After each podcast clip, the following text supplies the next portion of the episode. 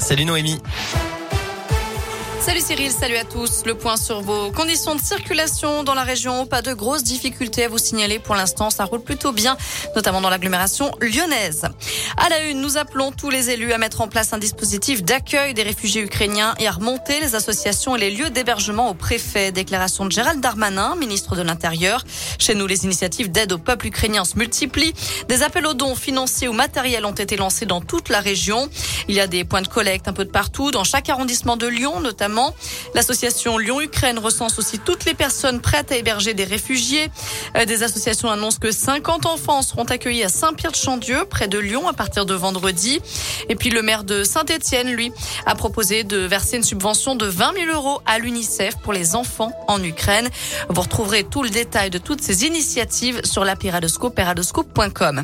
L'ONU, de son côté, estime que 12 millions de personnes auront besoin d'aide et lance un appel d'urgence pour lever 1,7 milliard de dollars pour l'aide humanitaire. De son côté, le président ukrainien s'est adressé au Parlement européen ce midi. Ne nous lâchez pas, sans vous, l'Ukraine sera seule. Volodymyr Zelensky demande l'intégration sans délai de son pays à l'UE.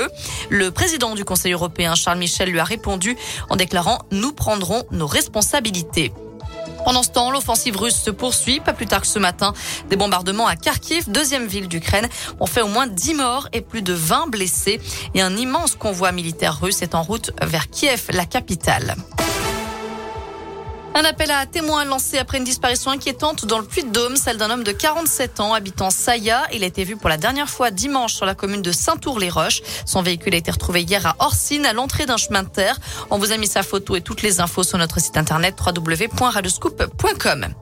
Eux ratent le braquage d'une station-service. Deux frères ont été interpellés jeudi soir après une tentative de vol à main armée à Lorme dans la Loire. Le responsable de la station a eu le temps de s'enfermer dans le bâtiment et d'appeler la police. D'après le progrès, les deux hommes étaient repartis bredouille. Ils s'étaient réfugiés dans un immeuble où l'un d'eux vivait. C'est là que les policiers les ont arrêtés. Dans l'appartement, les forces de l'ordre ont retrouvé plusieurs armes, notamment des répliques de Kalachnikov. Ils seront jugés demain. 5 hectares de forêt passés au feu hier dans l'Ain. C'est un avion de tourisme qui a donné l'alerte en voyant les flammes progresser sur les hauteurs de Colomieux. Les pompiers ont déployé d'importants moyens pour mettre fin au feu. On ignore pour l'instant son origine. Et puis à Lyon, une centaine de policiers municipaux ont manifesté ce midi devant l'hôtel de ville. Ils sont en grève aujourd'hui. Les négociations avec la mairie hier n'avaient pas permis de trouver un accord. Ils réclament notamment des hausses de salaire pour tous et des recrutements.